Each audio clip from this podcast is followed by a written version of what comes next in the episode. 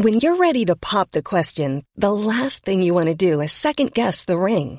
At Bluenile.com, you can design a one of a kind ring with the ease and convenience of shopping online. Choose your diamond and setting. When you find the one, you'll get it delivered right to your door. Go to Bluenile.com and use promo code LISTEN to get $50 off your purchase of $500 or more. That's code LISTEN at Bluenile.com for $50 off your purchase.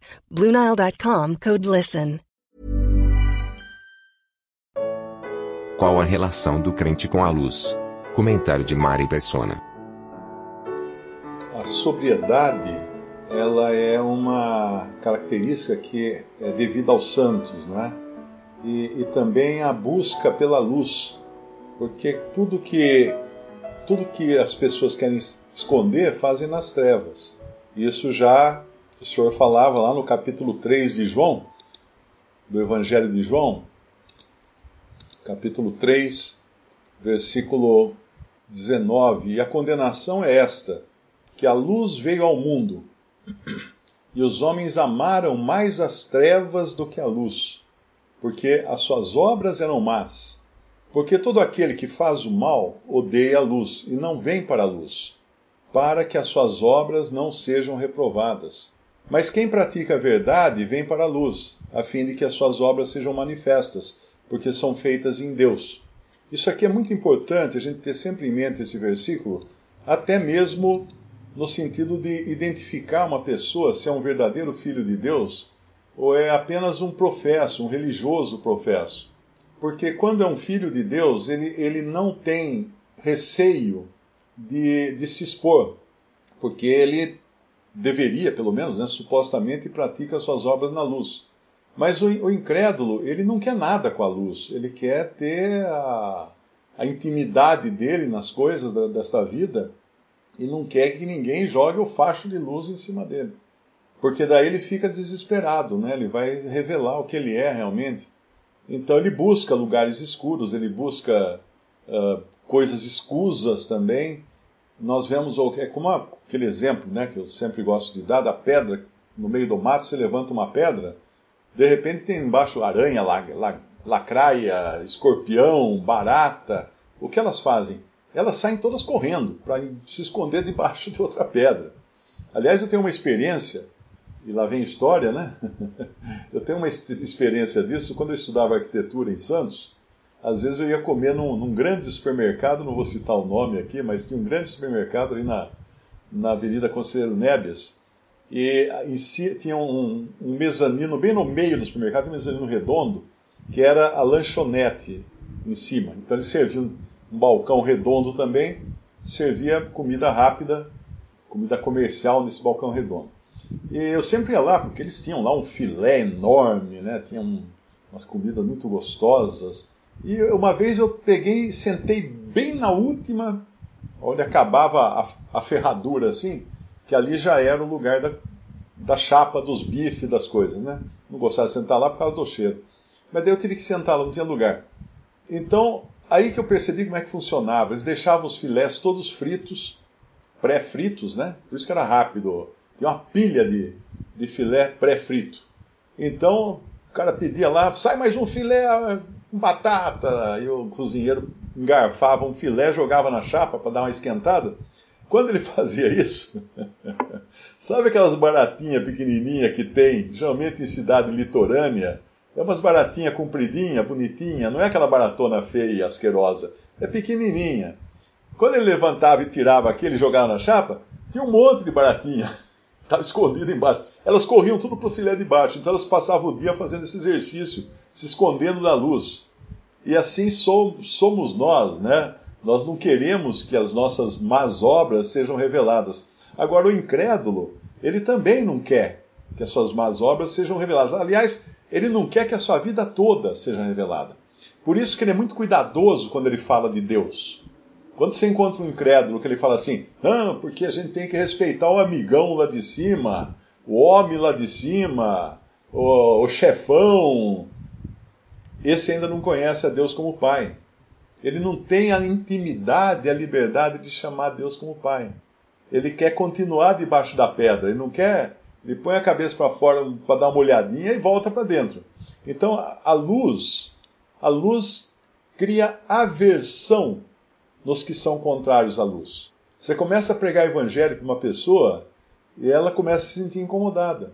Porque a luz está tentando iluminá-la, a luz está tentando mostrar a ela Cristo, né?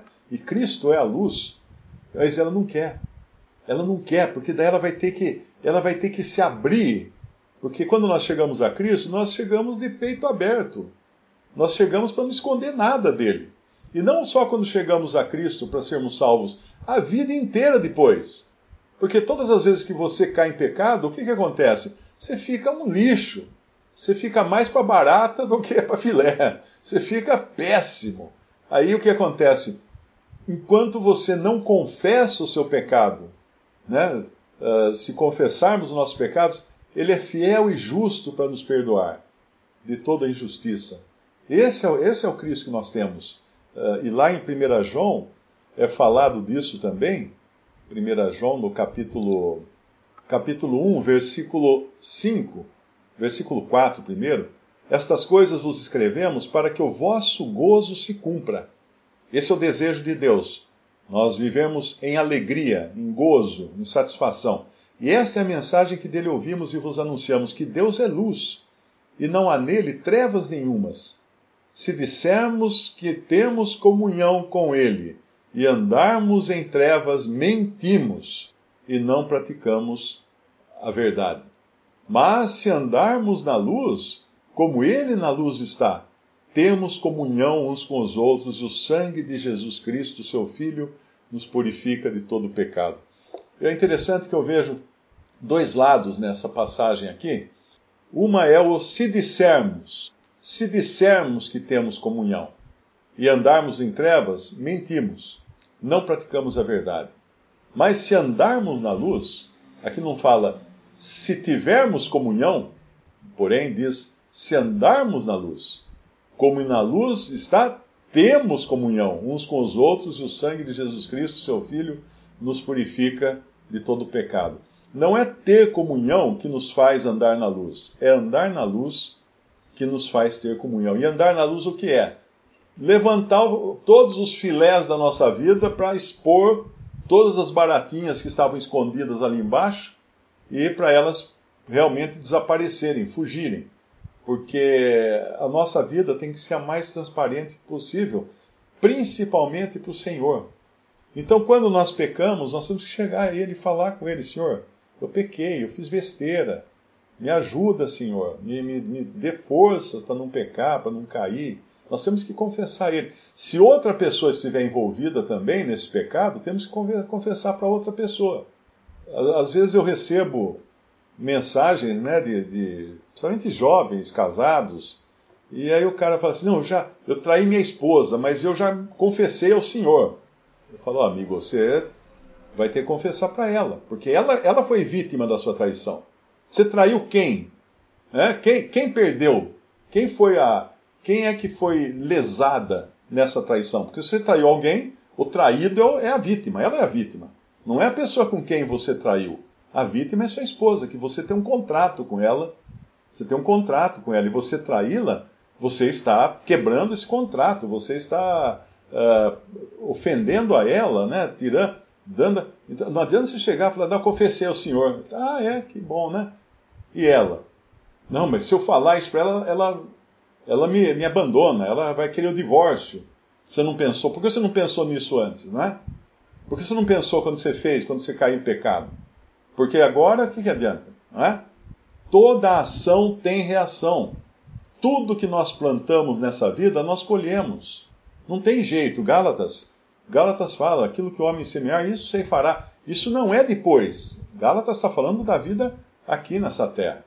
Então a, a, a comunhão, ela vem com a confissão de pecado, com a exposição das nossas entranhas à luz de Deus, para que ele possa nos olhar pelo avesso e para não dizer, tá bom, agora tá limpo. Eu já contei, acho que essa história aqui, ou em outra live, do homem que teve um sonho que ele, o senhor ia visitá-lo em casa e ele então, desesperado, porque a casa dele era uma bagunça, só tinha porcaria. Então ele correu, o senhor bateu na porta da sala, Ele correu, catou tudo que era porcaria, jogou na cozinha, veio para a sala, abriu, ô senhor, bem-vindo à minha casa, fique à vontade, pode sentar no sofá ali. Não, eu quero conhecer sua cozinha. Hum, a cozinha? Uh, pera aí, senhor, só um minutinho que eu vou dar uma ajeitadinha lá. Daí correu para a cozinha, catou tudo que tinha na cozinha, jogou na lavanderia, voltou. Ah, senhor, pode, pode ir, senhor, fique à vontade, quer um cafezinho? Não, eu quero ver a lavanderia. Ai, senhor, não. Eh, eh, pera, pera, dá, dá só um tempinho, dá só um tempinho, mãe. Correu na lavanderia, catou tudo, tinha uma escada que subia no, no, no sótão da casa. Ele, ele, essa história acho que é americana, porque casa brasileira normalmente não tem sótão, né? Mas vamos, vamos seguir assim. Ele subiu, catou tudo, subiu lá no sótão, tinha um baú antigo, vazio. Ele jogou no baú, fechou a tampa, botou um cadeado, desceu. Olha, senhor, pode subir para o sótão, já está tá arrumadinho lá. O senhor subiu e falou assim: Não, eu quero ver o baú. O baú? É o baú. Abre o baú, eu quero olhar dentro. Não, senhor, é só, é só velharia, não tem nada de interessante lá. Eu quero ver dentro do baú. Aí ele não teve jeito, né? Pegou, abriu o cadeado, levantou a tampa, quando ele olhou dentro, tinha nada, estava vazio o baú. O baú estava vazio. Assim somos nós. Você pode esconder os pecados, jogar para outro cômodo, jogar para outro cômodo, mas eles só vão desaparecer da sua vista quando você abrir o baú deles e mostrar e deixar o senhor olhar. Está aqui, senhor, tudo. Tem mais nada, não tem mais nada escondido. Pronto, aí, aí daquele, ah, daquele alívio, não é? E aqui no nosso capítulo de 1 Tessalonicenses, capítulo 5, versículo 6, não durmamos, pois, como os demais, mas vigiemos. Primeiro ele falou, porque todos vós sois filhos da luz e filhos do dia. Nós não somos da noite nem das trevas. Por isso que noite e trevas para um cristão é, é, é, tirar o peixinho do aquário. Ele vai morrer, ele vai se debater, ele vai ficar desesperado. Não tem ar para ele. Não tem como ele respirar fora da, da água. Não durmamos, pois, como os demais, mas vigiemos, sejamos sóbrios, porque os que dormem, dormem de noite, e os que se embebedam, embebedam-se de noite. O que é ser sóbrio? Ele fala no versículo seguinte: Mas nós que somos do dia, Sejamos sóbrios. Como nós, como nós sejamos sóbrios? Vestindo-nos da couraça da fé e do amor e tendo por capacete a esperança da salvação. Se nós, se nós vimos, se nós uh, passamos por esse livro de, de, de Coríntios, de Coríntios, não, perdão, de Tessalonicenses, nós vimos que lá no primeiro capítulo, no comecinho do capítulo, ele fala da obra da vossa fé, lembrando-nos, versículo 3, lembrando-nos sem cessar da obra da vossa fé, do trabalho do amor e da paciência da esperança. Obra da fé, fé, amor e esperança. Ele vai repetir isso, acho que mais vezes também, em outros capítulos, e agora nesse aqui, ele também traz de novo essa lembrança. Essa é a sobriedade nossa.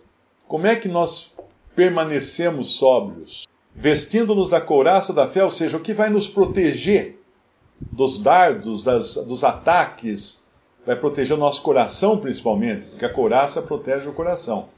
Vai ser a fé. A fé vai proteger-nos o coração. Vai proteger-nos o coração. O amor e tendo por capacete a esperança da salvação. Porque, e aí ele vai explicar que esperança é essa da salvação? No versículo 9.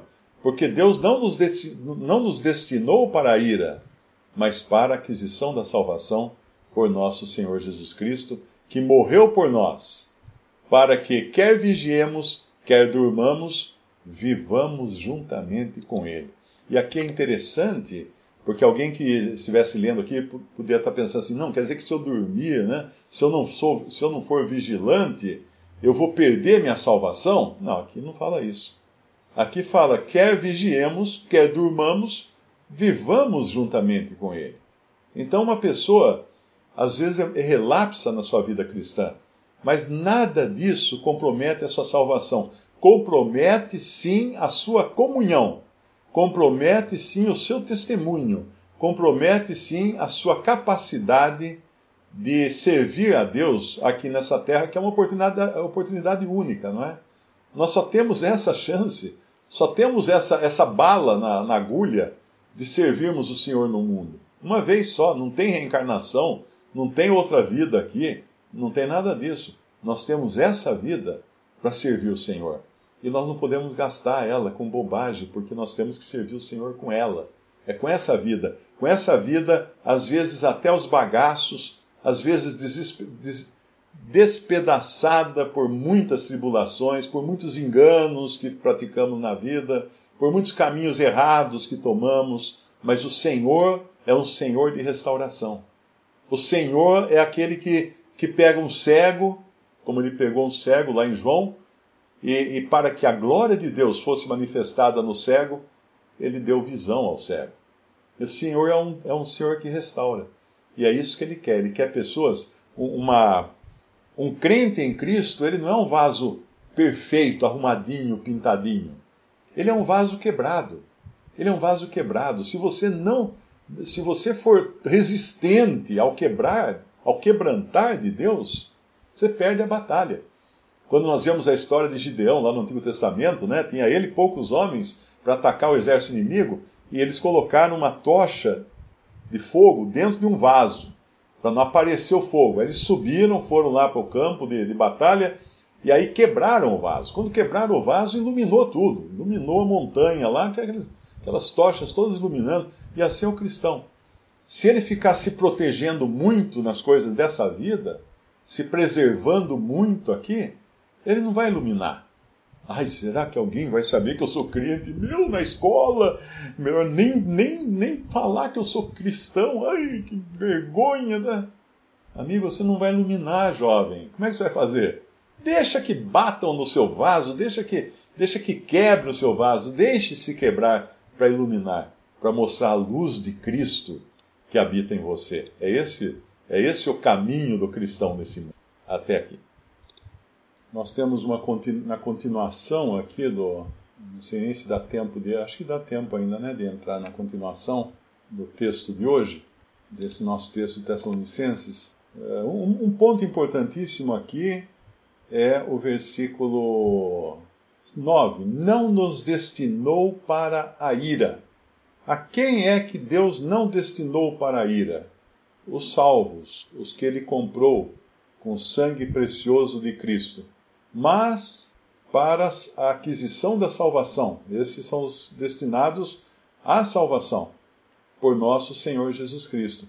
Agora, tem uns que vão ficar na ira, porque já estão na ira, que é lá em João fala, né? Porque quem não crê já uh, já está, já está perdido. É João, João 3, né? Que eu acho que é a mesma, a mesma continuação da passagem de, de, de João 3 quando diz no versículo 17: Porque Deus enviou seu Filho ao mundo, não para que condenasse o mundo, mas para que o mundo fosse salvo por ele. Desta vez, desta vez, se você encontrar Jesus, ainda nesse tempo em que ele veio ao mundo, não para condenar o mundo, você será salvo.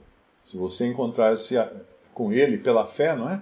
Crer nele, no que na obra dele consumada na cruz, você será salvo. Não será destinado à ira. Mas depois vai ter um encontro. Vai ter o outro encontro. Cristo voltará. Cristo virá outra vez. Ele veio uma vez para salvar. Ele vem outra vez para condenar. Quem crê nele não é condenado, mas quem não crê já está condenado, porquanto não crê no nome do unigênito Filho de Deus. E a condenação é esta: que a luz veio ao mundo e os homens amaram mais as trevas do que a luz, porque as suas obras eram más. Então, é esse, esse ponto que eu queria deixar muito bem claro, porque muita, muita gente não tem a certeza da salvação. Não tem a certeza. Hoje uma pessoa me escreveu e falou assim: Mário, eh, me disseram que somente os pentecostais estão salvos. Eu falei: ó, eu vou ter que rir da afirmação que fizeram para você, porque são justamente esses que pregam que a salvação não é pela fé. Mas como não? Eles pregam assim. Não. Eles dizem que se você não, não, não perseverar, você perde a salvação. Quer dizer que não é, então não é pela fé, é pela perseverança, pela, pelo bom andar, pelas boas obras, etc. Mas uma outra, uma outra coisa que eu queria chamar atenção aqui é esse versículo na continuação aqui, 1 Tessalonicenses uh, 5,11. 5,11. Esse versículo diz assim: Por isso Deixai-vos exortar e deixai-vos edificar. É isso que está escrito aí? É. Também é. Porque aí está escrito: exortai-vos uns aos outros e edificai-vos uns aos outros, como também o fazeis. Agora, se eu sou uma pessoa turrona, se eu não gosto de ser exortado, eu rejeito todo, todo tipo de exortação. Né? Não vem, não vem falar comigo, não, porque você também tem, você também tem defeito, eu sei de você. Tá, tá, tá, tá, tá. Conhece gente assim, não? O cara ele já, já, já devolve, ele deixar deixar-se exortar é uma virtude cristã, porque aí você vai é como de, deixar que o outro venha e abra, abra o baú da sua vida, fala assim, ó, Mário, tem umas coisas aqui, cara. Você vai ter que se livrar disso. Não tá legal isso aí não. Deixar que ele abra o baú da sua vida. Deixar deixar-se exortar, e a outra coisa que fala, deixar-se edificar. Porque se nós achamos que já sabemos tudo, que já estamos plenamente edificados, aí nós não vamos ter oportunidade de deixar que outros façam isso que está escrito. Não vai ter como eles cumprirem o que a palavra de Deus diz para eles, de exortar e de, de, de edificar.